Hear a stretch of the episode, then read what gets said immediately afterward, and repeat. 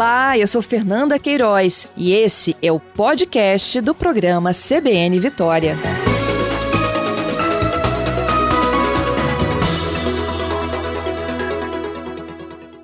Yolanda, bom dia.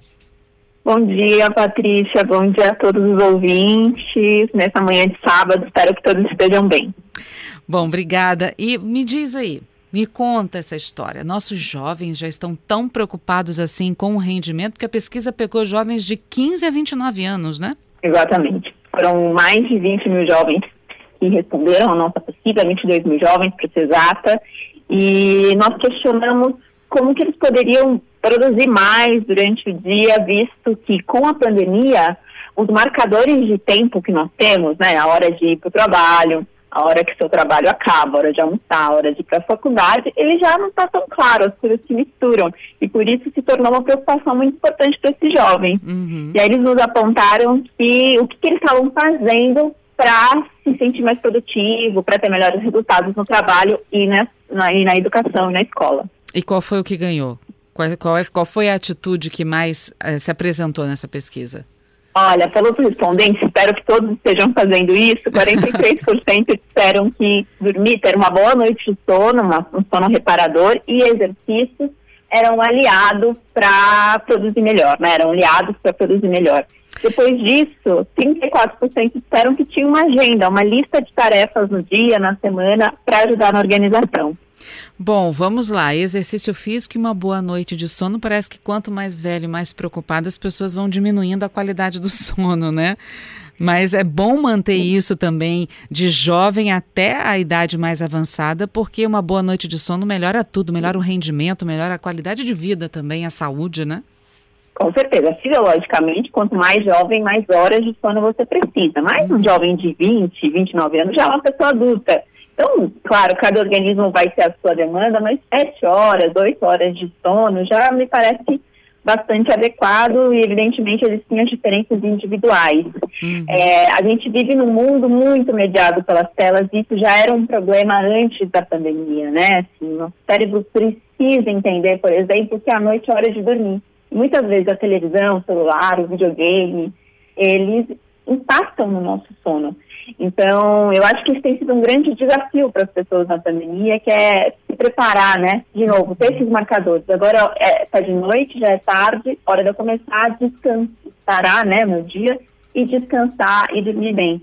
E a gente tem, muita, tem toda a razão quando você disse isso, Patrícia. À medida que a gente vai ficando mais velho, a gente vai sonegando um pouco é, o sono pelas demandas diárias. As mães, por exemplo, as mães já não têm muita escolha, né? Mães de bebezinhos pequenos, uhum. que além das suas demandas, tem a demanda do filho, mas sono é fundamental para a memória, para o bem-estar, para a gente produzir mais, por consequência aí durante o nosso dia.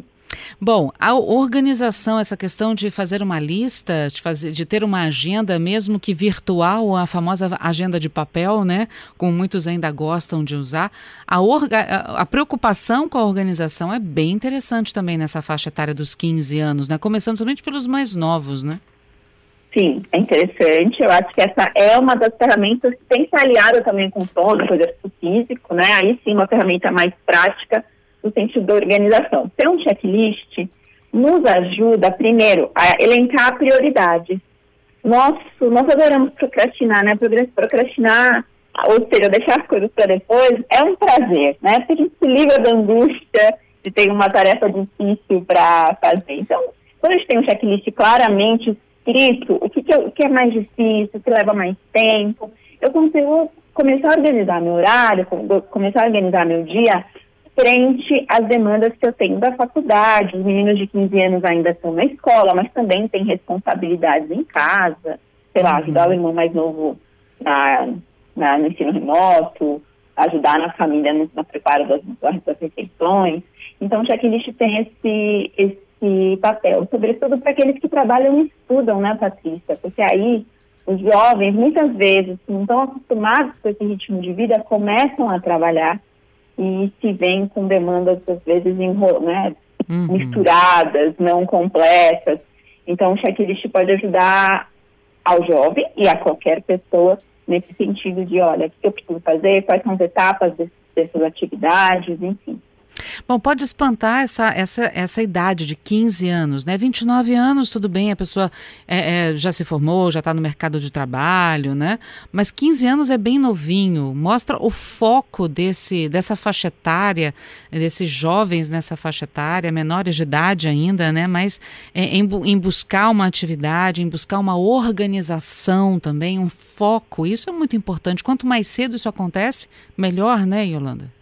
Sim, sobretudo, quem acessa o nosso site são jovens que buscam trabalho, né? Então, a gente pode considerar que esses meninos de 15, 16 anos já estão se preparando também para ingressar no mercado de trabalho ou já têm atividades profissionais. Então, nesse sentido, já começam a se despertar para a necessidade de organização. Isso é bonito, né? Porque mostra que está tá fazendo uma passagem para a vida adulta, né? Uhum. Onde se tem outras responsabilidades além da escola, além, enfim, dos relacionamentos que um adolescente tem. Quem está ouvindo a gente quiser entrar um pouco mais nessa pesquisa, saber mais dessas porcentagens, do que eles disseram, pode conseguir isso, pode ter, pode ter esse acesso como, Yolanda? Bom, todos que nos ouvem podem acessar o nosso site, que é nube, N-U-B-E, né, escola.com.br.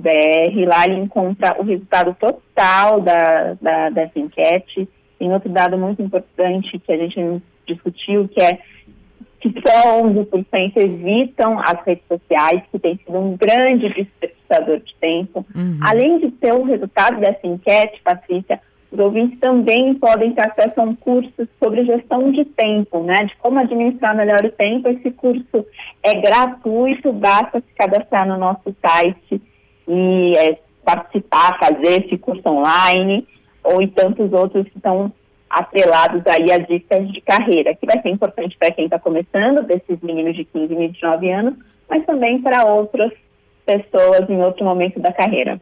Vamos lá, NUB, de Núcleo Brasileiro de Estágios, não é isso? NUB, N-U-B de bola E, só para a pessoa ligar essa, essa sigla né, ao nome. NUB.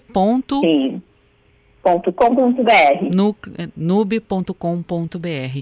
Yolanda, muito obrigada por conversar conosco. Parabéns pela pesquisa e principalmente parabéns a esses jovens que estão cada vez mais focados é, e concentrados é, nessa, no início de uma carreira, no início de uma profissão. E obrigada por conversar conosco aqui no sábado.